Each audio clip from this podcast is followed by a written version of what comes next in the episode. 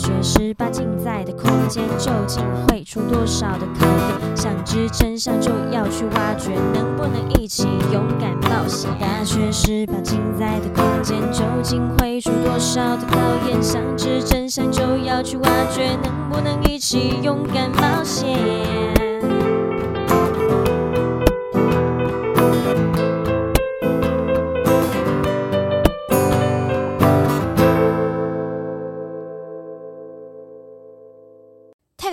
我们是中台科大大学十八进，我是主持人邵海瑜小海。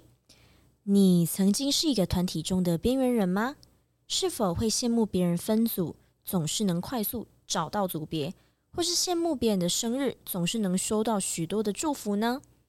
今天呢、我妈来说说边缘人的社交成长故事，从开始的没有朋友，到后来可以很自然的认识新朋友，拓展交友圈。让我们欢迎今天的来宾 Jason。嗨，大家好，我是 Jason。好，那这个我先讲一下，我们今天的这个呃，我觉得很特别，因为我们虽然曾经有录过这个嗯社交相关的，但其实我们没有像如同今天的标题一样这么的直白，就说边缘人的社交成长史。那这个在这个我们开始之前，我想。慎重的问一下 Jason，嗯，你真的觉得你以前是边缘人吗？是啊，我以前是边缘人。我觉得他 Jason 很特别，他是算是少数的来宾，就是可以很直接的去面对自己这个问题的。因为我发现之前在跟 Jason 的聊天当中，其实他很不会不会想要去隐藏他自己曾经做的不好的地方或是什么，他很乐意去跟别人分享他的失败经验。对，对，这个他真的是一个很，我觉得。对我与我其他的朋友来说，我觉得这个算是蛮蛮蛮特别的一种聊天方式诶，因为我自己觉得，反正都已经发生过的事情，然后我面对到这个问题的时候，我去改善这个问题了。那分享给别人知道的话，嗯，或许他们会透过这个东西来认清，可能自己多多少少也有这部分的问题。但我只是单纯想分享啊，了解。但是我觉得这个失败的分享其实非常好的，因为为什么？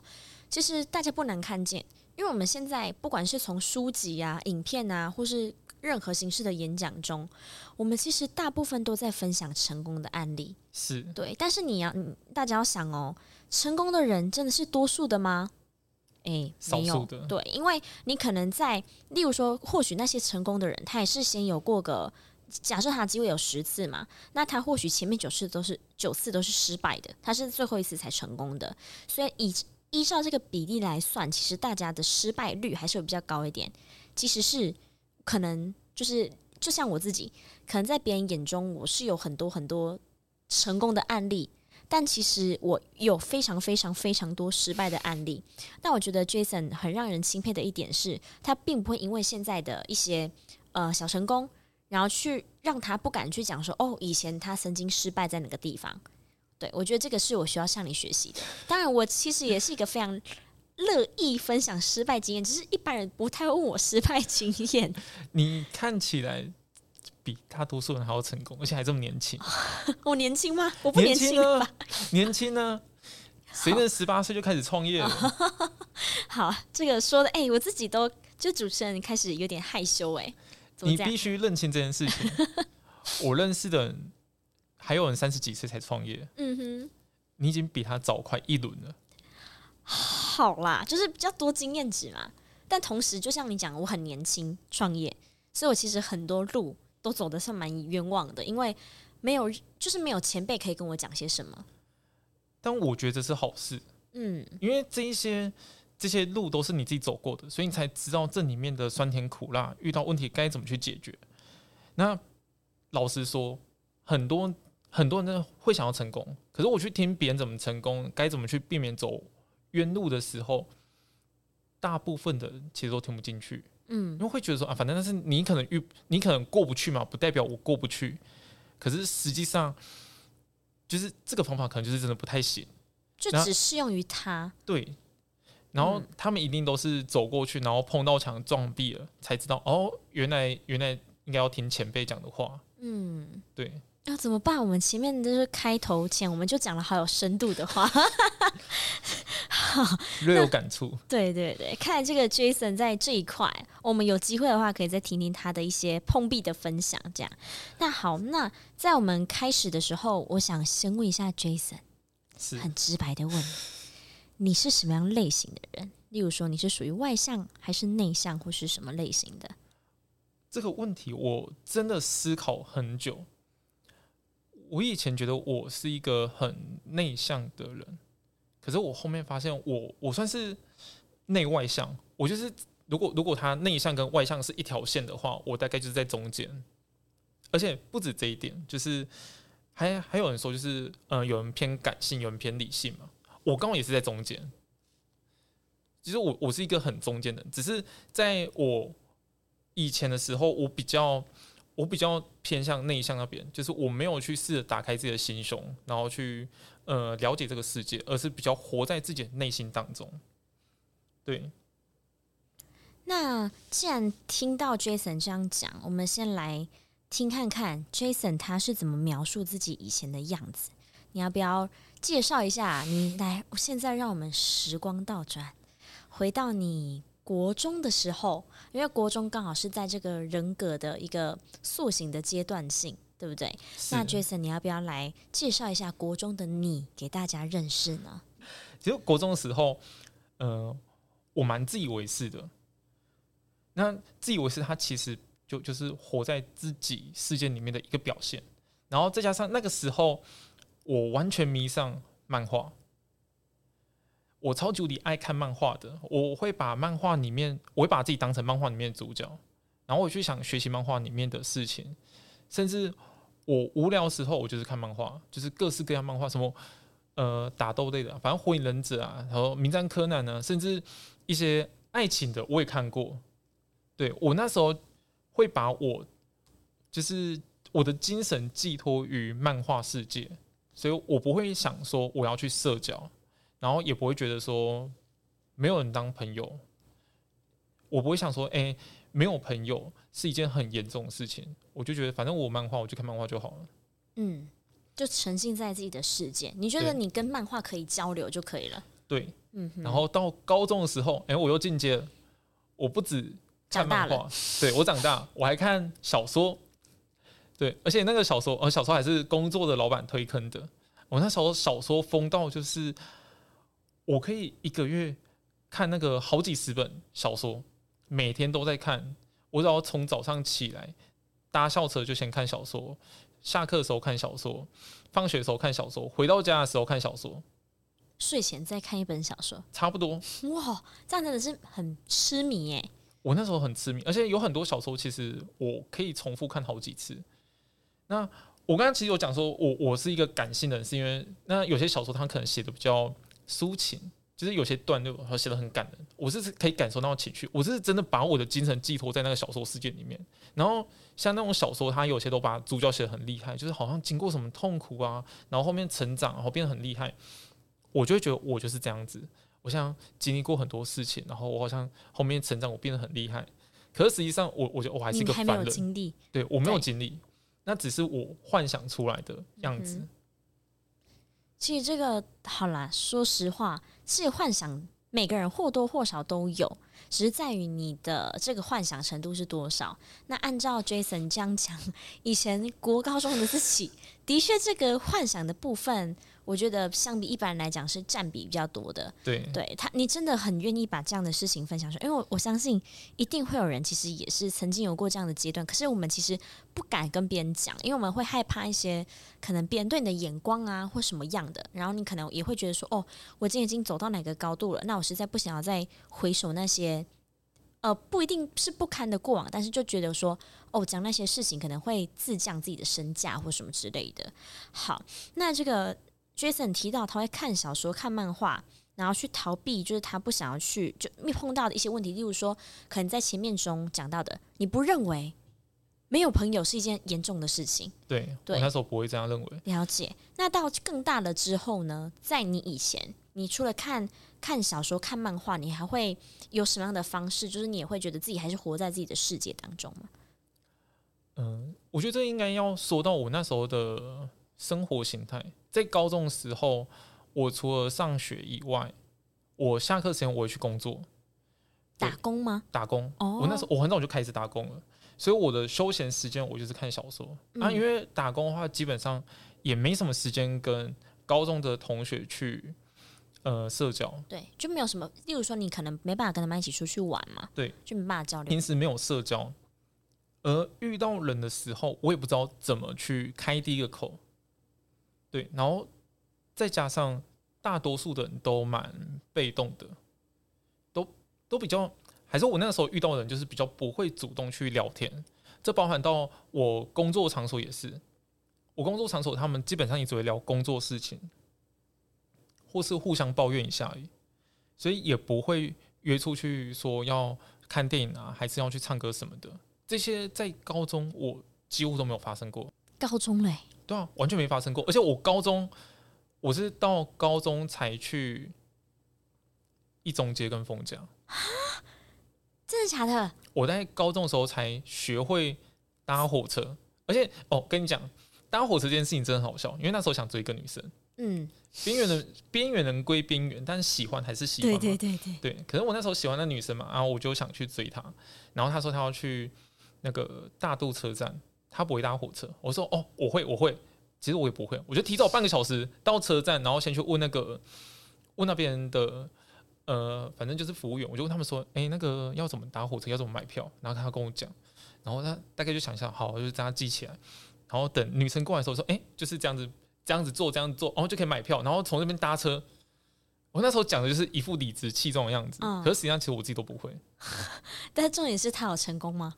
呃，没有。他现在还是朋友，他已经经历了两三任了。我我的我的意思是 想说，他那时候有有有有有顺利到站，有顺利 OK OK，有顺利到站，至少证明就是你做的这个功课还是有效的。对，但是当然我们也透过他刚才讲话得知，就他没有追他成功。哎，他会听这一集吗？先爆料啊！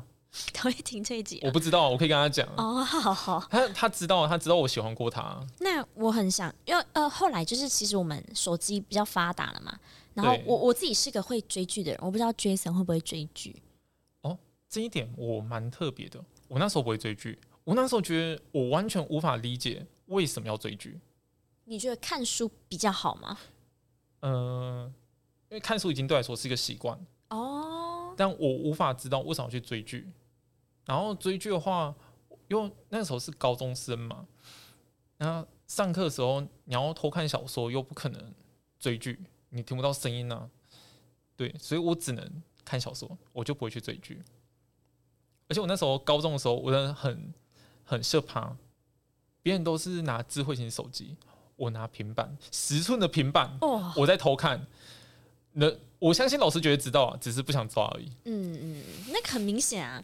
其实，在 老师那个角度，你们在做什么事情，某个方面来讲，其实我们大概都能够看得蛮清楚的。就算不知道你大腿上放什么东西，但是哎，现在手机那个反光这么明显，反正就是一定会知道你们要做些 something，就是一定会晓得。对。对，这个我后面 我后面有发现，所以你后面 你就是我蛮感谢高中老师的。哦，就是没有当面戳破你这样吗？哎，那个时候也算是我有一个呃优势，嗯嗯，因为在我高中的时候。网络吃到饱是一个不普及的事情，对，然后我是那时候很很贵，欸，我是唯一一个网络吃到饱，因为我刚好搭平板，所以我可以用比较便宜的方案去拿到网络吃到饱。然后我网络吃到饱嘛，所以大家都想跟我抢网络，包含老师也想抢我网络。哎，欸，我们那时候拜托了嘛，只能连学校的 WiFi，而且有时候那个 WiFi 那个讯号很不好。就你还要找一个角度有没有？然后就说哎，哪边讯号最强？好羡慕哦。没有，我就是网络吃到饱，所以每个人都在连我的网络，然后只有十个名额。嗯。然后我们有一次就是上课的时候上到一半，老师还突然说：“谁谁连那个叉叉叉的网络解掉，我要连。”老师这样直接讲。嗯。校外教学也是，我在校外教学其实没有什么人想跟我一组。可是那时候会被别人选选到一组的原因，是因为有网络，我有网络，他们想连我的网络，嗯，所以跟你一组，对，就跟我一组，就找我一组，然后就是为了连我网络而已。了解，想要跳回我们的主题，就是呢，前面讲的这么多，就是呃之前的原因，然后种种种种，那我很好奇，Jason，你在开始察觉自己是一个，应该说你从这个察觉、自我察觉开始，是因为什么的原因开始让你自己分析自己呢？那个时候，嗯、就是在看小说或看漫画的事，中间在脱离，可能说我在看，我我要看新的，我在找新新的小说在看的时候，在选的时候，我还是会去观察到，就是下课的时候，诶、可能。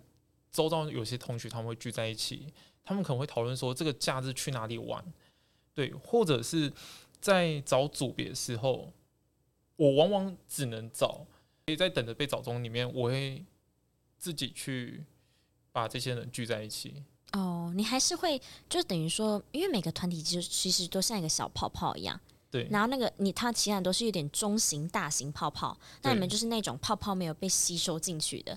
但是你至少还是会是那些小泡泡中主动去抠那些泡泡，一起变成一个一个中泡泡的人。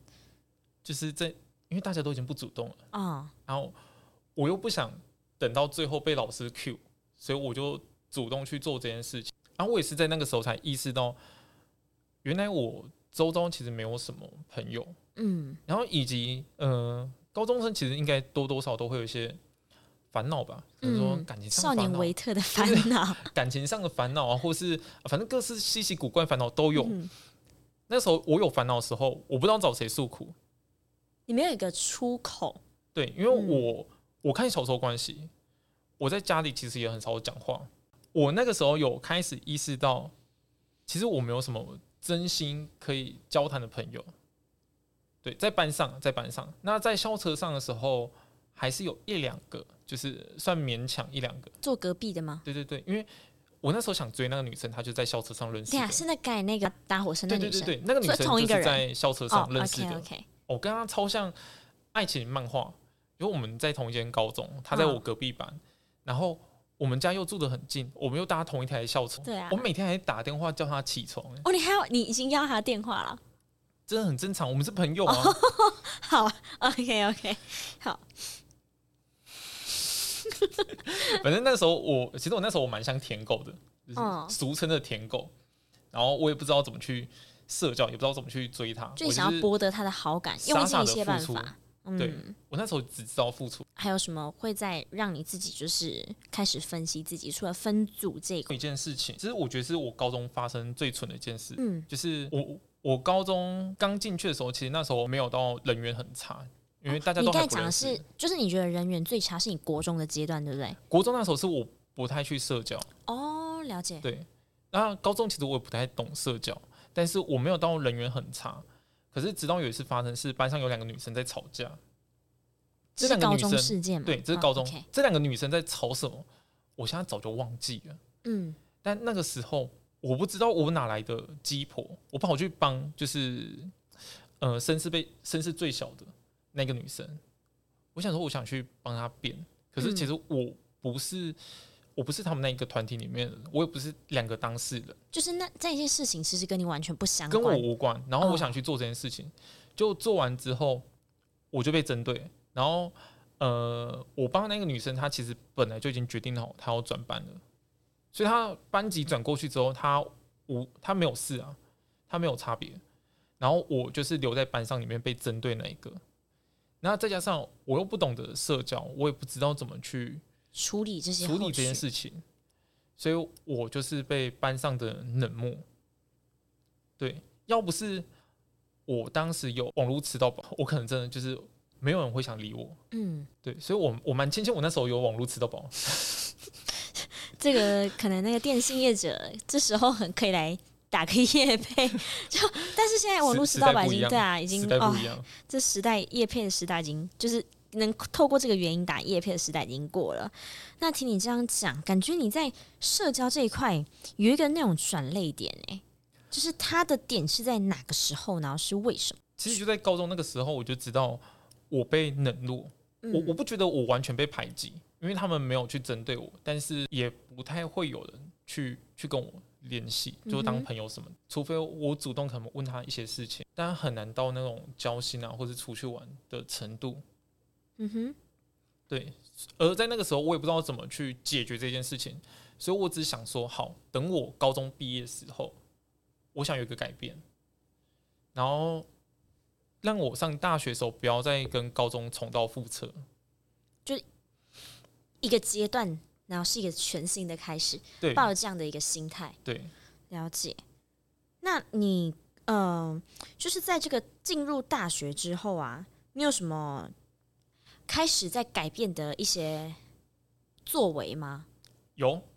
我进去大学的时候，我就开始试着去找别人聊天，因为坐下来大家都不认识，然后我就开始不管刚开始聊天多尴尬，毕竟我们都是在同一个科系嘛。啊，你会来这个科系一定有一个原因啊，对，就是这个原因，他其实就可以聊很多东西了，包括在聊之前学校的事情。所以那个时候我就是去瞎聊啊，然后聊着聊着，哎、欸，有一个男生理我了，然后。旁边人也觉得好像蛮有趣的，就加进来。那聊着聊着，比较喜欢社交的那一些人就聚在一起了，然后我就刚好顺势被带进去里面。了解。对，而且再加上，因为前面我是主动去聊的，所以我我是逼逼我自己主动去聊，所以在进去里面的时候，呃，我隐隐约约就算是几个核心人物之一。嗯。所以我在那时候，其实我蛮引咎于这种感觉。因为就觉得，哎、欸，我好像突然变完全不一样，跟以前高中的你，你认为这一刻是你的转捩点，对不对？对，我就觉得我完全不一样了。我好像有很多朋友，然后我们下课的时候，我们会一起去吃饭，会一起去健身房，就是学校健身房运动，或是呃，像我第一次的生日派对，就是我大学一年级，我那次真的被灌醉，还光还光着内裤跑步，很多体验都是在大一发生的。这样听起来好像后面还有什么故事哎、欸，对不对？我受到这个故事的感觉哈，所以一开始的这个第一步就是你先主动的去认识其他人。那为什么后面会有你讲说，因为大学有四年嘛，那你为什么会讲说所有大学好玩的都是在大一这一年？那大二开始你发生了什么？就是大二的时候，我我们暑假毕暑假结束了，我回到学校的时候，我发现。跟大一的气氛完全不一样。就当时我们我们是班上最大的那个团体，嗯，可是大二一进去的时候，开始分批了，分道扬镳，变一组人变两组人的那种概念嘛。对，哦，然后我们是一个泡泡团蹦出了三四个泡泡的那一种，然后这个时候发生什么事情？我不知道，其实我不知道暑假发生什么事情。所以你暑假没有跟他们一起参与到吗？对，哦哦。然后我后面才知道，其实有些人他们高中时候就认识了，只是大一的时候没有讲出来。然后有些人好像是高中时候可能就是已经有点互不顺眼，但是大二的时候才爆发出。然后大二的时候，那时候有很多泡泡的时候，我才发现，哎，我游移在中间，我我可以跟每个人聊天，甚至偶尔还可以跟他们去吃饭，然后看个电影。但是我没办法走进去他们那个泡泡的核心圈里面，就是每个团体他们已经变得很很坚固了。嗯，对，所以我在那个当下我才意识到，我大一的时候我好像是去模仿一个外向人的行为，我只觉我好像跟别人出去玩，跟他们聊天什么就可以变得很要好。可是实际上社交它不是这样。为为什么社交可以到很好？是你不只是陪伴这个，你们还有共同回忆、共同频率，甚至你是真的了解他可能内心的一些想法。但这些都是需要花时间去认识的，而不是出去玩个一两次就可以变得很熟。那当下你的心情是怎么样的一个？感受呢？我当下其实很迷茫，因为我不知道我要怎样才可以把社交这件事情做好。那那个时候又因为经济的关系嘛，所以我还是选择就努力的打工。然后在打工那个阶段，我知道交友软体出现，然后我就想说，好，那我就想透过交软体来练习社交，因为我不希望之前发生过的事情再重蹈覆辙。我想要去找寻，就是怎么去认识。一个人，我想知道真的了解怎么是社交，所以我那个时候就开始接触交软。那时候应该该不会是你跟我认识的那个吧？还是在那之前？哦，那应该不是啦。对啊，我交软体用很久了，我大学就在用。哦，好，对，我大学认识你的时候，你已经大学毕业了。对啊，我大学用你应该在国中吧？是哎、欸，没有，我们没有差那么多哎、欸。没有吗？你不是说你今？你你你要讲说你几岁吗？幺二八，我刚二六啊，我才差两岁啊，对啊，因为我们差四岁啊。你我我在眼中年纪这么小是吗？对啊，没有，我我已经也不年轻了，我也不年轻了。你没有资格讲，在我面前没有资格讲。好，对不起，对不起。那我们继续回到那个你讲的那个交友软体的，你想要透过交友软体，然后真正去了解到怎么样去认识一个人。我那时候想透过交友软体认。嗯、呃，如何去认识一个人？然后交友软体，它在认识人的过程中，其实前面还是遇到很多挫折。就是我那时候也没什么朋友，所以也没什么人帮我拍照。然后再加上我也不知道怎么写，就是自我介绍啊。然后聊天的时候不知道怎么开什么话题啊，怎么把别人约出来。就是那一路上都是跌跌撞撞，慢慢好不容易才把人约出来。可是约出来可能前面一两次就是都很尴尬。然后那个尴尬的话，就对方觉得很尴尬、很无聊，也不会再有下一次。嗯，没有人会想要跟聊天很尴尬的人有过下一次的碰面。对。可是我那时候就没办法，因为我不知道怎么做嘛，我就是想办法，我就开始去搜寻网络上，哎，怎么社交啊，怎么聊天啊，我甚至连搭讪技巧都看，嗯，虽然我没我还没有真的去搭讪过，反正我就看完，然后用交友软体的过程中，我就一边学习，然后一边用。可能别人教一些技巧去做这件事情，然后渐渐就是抓到一些频率啊。可能说我约在咖啡厅嘛，那咖啡厅因为是一对一聊天，一对一聊天的话，其实就没有说我要一次顾及很多个人的情绪，我只要专注这个人情绪。对，我可能刚见面的时候，就是可以简单的聊天，先化解前面尴尬。甚至我我有就是约出来过，然后他看到我第一眼，我就知道他的。眼神透露出尴尬，嗯，我就走过去说：“你现在很尴尬吗？”其实我现在也蛮尴尬的。然后讲，哎，他也笑，因为就有一个共鸣点，然后我们就开始瞎聊，嗯，对。然后在聊天过程中，其实我们都是大学生，我那时候聊的对象都是大学，就是约出来的对象都是大学生，所以我们学校的事情就很多可以谈，有共同话题，对，有共同话题，生活圈就是都很类似。那聊学生的话题啊，聊食物这些，其实。越聊越，那后面慢慢就觉得，哎、其实认识人好像没有到这么的困难。所以这边也可以跟大家分享一下，如果你真的很尴尬，其实你可以试着说出来，因为戳破那个尴尬的点的话，这样你们就可以像刚才 Jason 分享，他们就会相视而笑，然后你们就会有一些呃，可以开始就是进行真正进行聊天的这个阶段了。OK，那。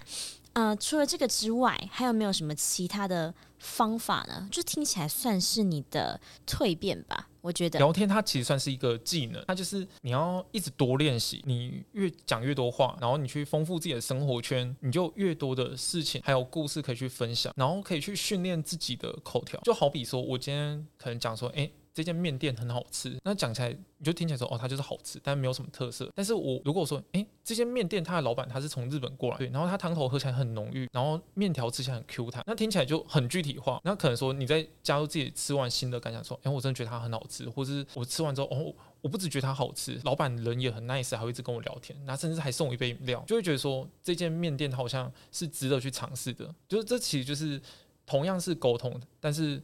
我一个只是单纯讲它好吃，可我另外一个是把我的情绪表达出来。那在这这个在社交上就非常有帮助，因为我我可以在聊天过程中，我可以感受到对方的热情。那除了这个呃之外的话呢，有没有在什么工作上或什么的，然后可能让你有一些新的挑战、新的改变？我出社会之后，我有一段时间，就是大概一两年的时间，我的工作比较在那种小型工作室，然后当时的。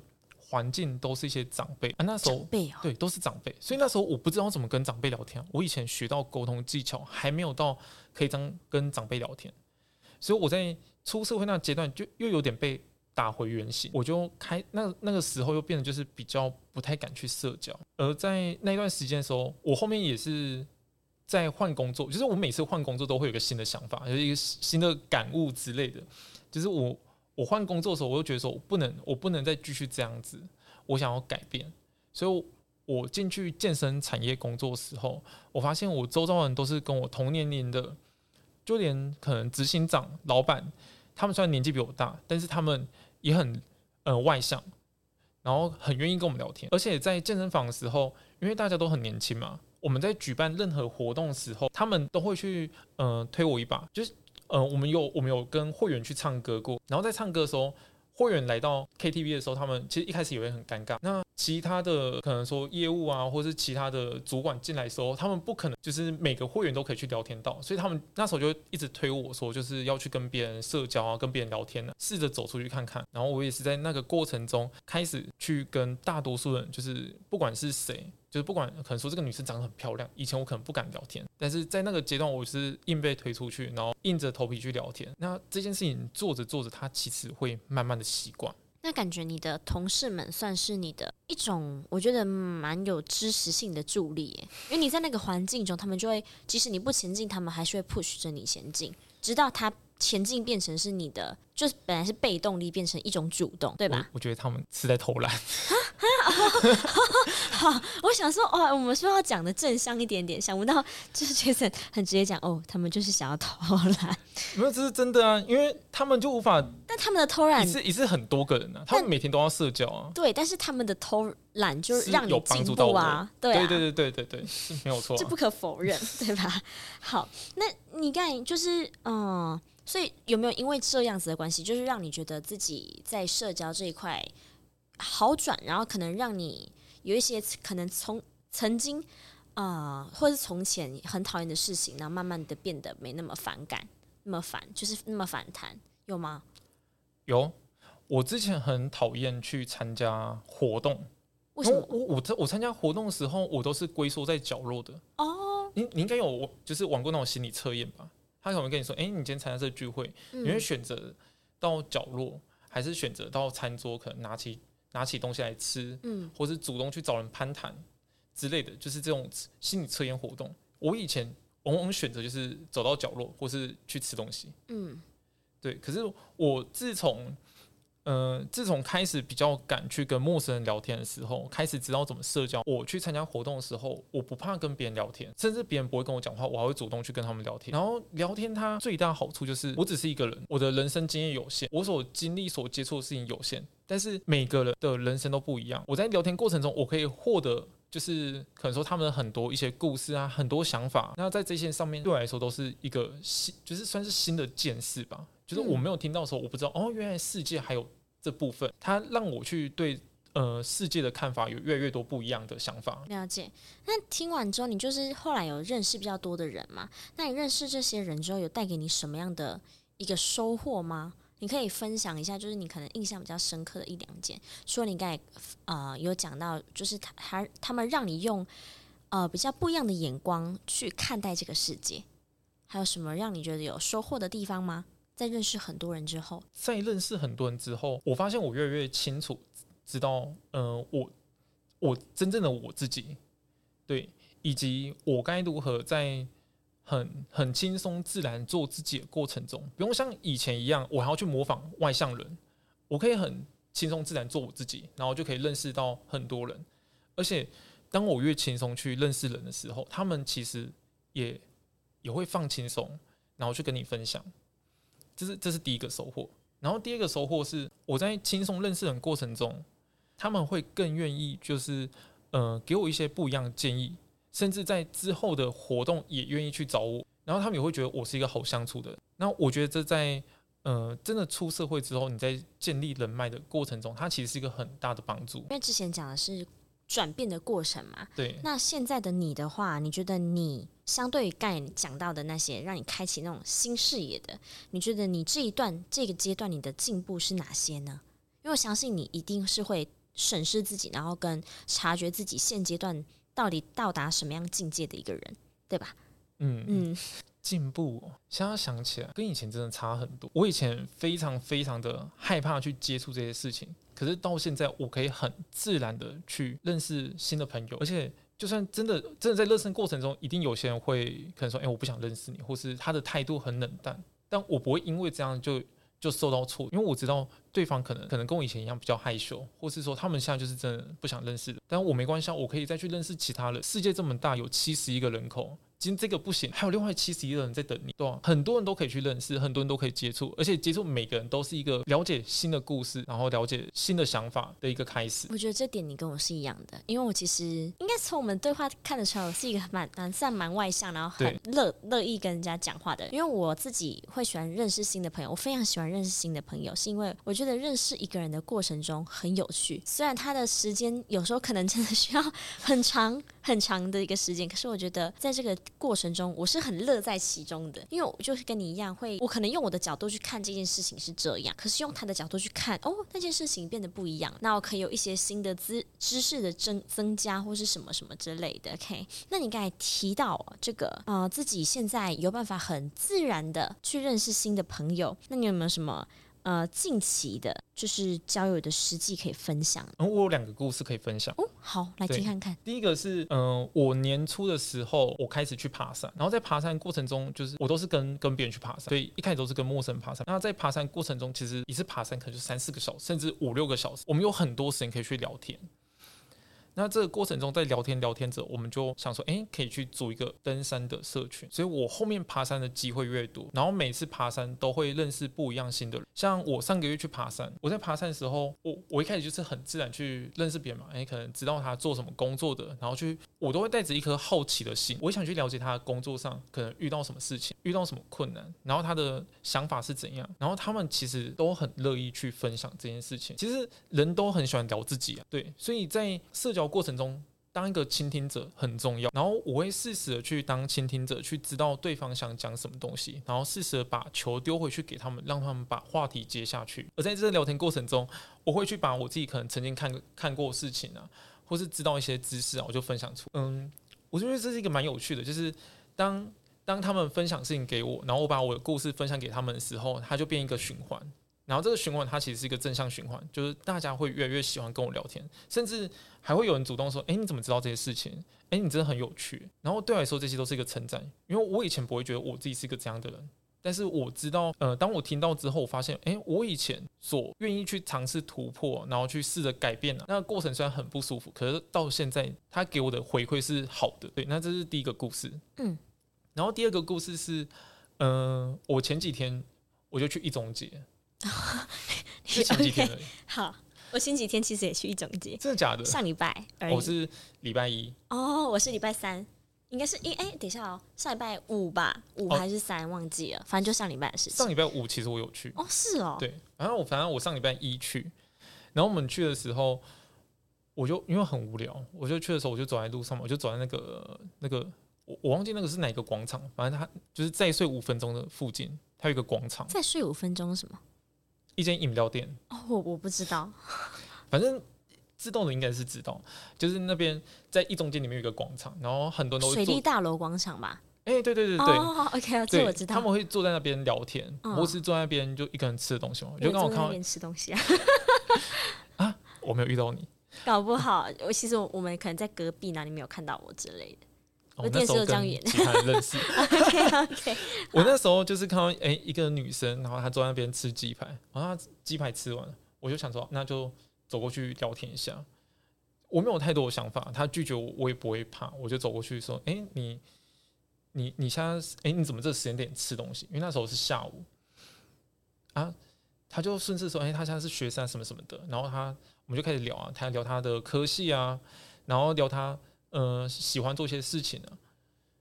然后他在聊天过程中，我我有意识到说，像他聊护理系，然后我我想到我之前有认识护理系的朋友，就是在医院上班的朋友，然后我就有事情可以跟他分享。然后他跟我聊他他的兴趣的时候，诶，刚好这些兴趣我有听过别人分享，那我有事情一样可以分享给他。然后我们那时候聊天过程就很愉快，就一个小时就这样过去了。然后我后面还是顺势加到 IG。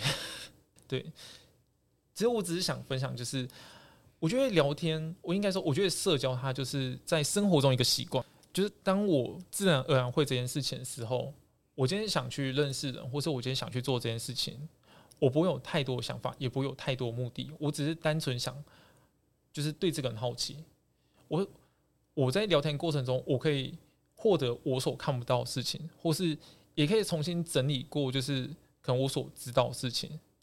或是把我会的东西分享给对方，那对我来说也是一个，我觉得这也是一个呃帮助吧。我觉得可以帮助到别人，获得新知识，也可以回馈给你。对对对对，等于说你是从跟别人接触的这个过程中，就是知道自己的定位在哪里。对对，就像你刚才跟别人讲说，哦，我觉得你这个也知道你很有趣，然后你就可以知道，哦，原来我在别人的眼中我是个有趣的人。哦，对我也是到那个时候才渐渐去认清这件事情。嗯哼，你知道人其实有分，就是，呃，你认为的自己，然后你想象中的自己，然后你实际的自己，还有你展现的自己。其实这几个自己是会有一些认知性跟表达上的差异。就是你想象中的事情，你不见得真的能够做得到，或是你觉得认为自己做不到的事情，但其实你就是做了。对对，就是所以这个真的是要透过，就是呃，自己除了自己的思考之外，也要透过跟别人的相处，然后你才能够慢慢的去抓住那些不同面向的自己。没有错，嗯、而且在认识人的过程中，我以前害怕认识人，我是怕被打枪，怕拒绝，怕尴尬，尴尬。对。但是认识人过程之后，当这个习惯，诶，应该说当这个行为慢慢变成习惯，越来越自然时候，他们给的回馈会帮助我建立我的自信。嗯，对，所以我觉得，如果我对社交害怕的人，你只要试着跨出去一步，去尝试开第一句话，然后对方可能就会给你很多不一样的反馈。对，然后也不要急着就是把把所有想。讲的话都讲出来，对，就是社交聊天，它就像丢球，你一直丢球给对方，对方他只有一只手，他不可能一次接好几颗球。其实我觉得这一点我需要改善，因为因为就像你讲的，因为呃，你跟我认识了也三四年了，对，然后我跟我跟你刚好，我跟 Jason 刚好是一个两个极度反差的一个一个一个人，因为 Jason 他是需要就是听到一个问题之后，他需要先好好的思考，然后才能够讲出去的。然后我的话就是，因为我脑袋转很快，我又很容易健忘，我就会很急着，就像你讲的，可能一直要丢球。可是也像你说的，就人真的就一一只一一双手，他有的人没办法接球接到那么快。对对，所以这部分我也觉得我自己也需要反思一下。但我不会觉得这样这样是不好的，就因为很很多人其实是想表达不知道怎么表达，或是不敢表达。嗯，我以前是我很多想法我会记在。脑袋中我不敢讲出来，或是要讲出来的时候，我突然觉得，哎、欸，我讲的好像卡卡的、怪怪的，然后我就越表达越没有自信，越表达越心虚。嗯、那这部分我反而会想像你一样学习，因为你可以很自然、很自信的去讲这些事情，交换一下，综合一下，综合一下，对，对对，就会变得就哦，蹦出一个新的，就是可以让两个都更好。对，我们相互学习啊，啊，这个就不呃，好，那这个其实按最后那个，因为我们节目来到尾声，哎，我们这一集不知不觉中其实已经哇，算聊得蛮久了。那 Jason 还有没有什么最后想要跟大家分享的呢？最后我想说，人他其实人人他的笔画，他是两撇聚在一起的，嗯、所以他是需要至少两个人以上，他是群居的动物。嗯，对。然后去社交这件事情，真的没有想象中这么可怕。其实有时候真的只是你觉得很可怕，但其实别人不会对你们怎么样。而且，因为我之前也有内向过，我之前也有边缘过，所以当我在角落的时候，我反而希望别人主动来跟我讲话。难怪你会遇到我，我就是都会游走在那样的场合，然后我会去主动搭讪，就我看起来。我有时候搭讪人，就是我其实也只是纯粹想找人家聊天。可是有时候如果我观察一些，例如说有些人他可能在角落中，他看起来有点像是很有点落叶飘过，或者是那种头顶有乌云的，我都会去无辜的美养。对对，我就我就会求求讯号，我都会去主动去搭讪那些人呢。其实那这样很好啊。对，真的就是如果我在一开始还不太习惯聊天的时候，你可以去试着去，可能说。呃，也是从就是周遭开始慢慢聊天，嗯，对。那聊天聊到后面的时候，嗯，应该说社交到后面的时候，也会慢慢知道说，哎、欸，自己想要的是什么，然后该用怎样的个性去，应该说该怎么放松自然，用自己的态度去聊天。我不会反对，就是一开始去模仿其他人的社交模式，但是最后一定要回归到自己的本质。对，那是那才是真的你。没有一个人想要。一直戴着假面具去认识别人，然后过得很辛苦，而且你会很害怕脱掉假面具的那一刻，对方会不会反而讨厌你？嗯，那不如就一开始用自己的态度，自己原本样子去认识别人，他会喜欢，就代表他就是喜欢那样子，你也不用去假装，去很刻意的去装出他喜欢样。有七十一个人，世界光不要说七十一个人，光是台湾就两千三百万个人，这个人不行的话，总会有下一个啊。嗯，对，绝对会有会愿意跟你相处的。嗯，没错，就是真的，不管是交友或者在感情上，对，其实你真的都要用你真正的你去跟别人相处，那你所得到的回应，或是他的不管回应是好是坏，都才会是最真实的。真的，对，好啦，那时间也差不多，准备收摊上课喽。Jason 分享的这些方法，欢迎内向的人，或是说。如果你也觉得自己是个边缘人的话，你可以参考看看，大家一起努力看看哦。最后别忘了记得到我们大学十八禁的 Facebook 粉专帮我们按赞，还有 follow 我们的 IG 哦。那我们就下次在中台科大相见喽，拜拜。拜拜。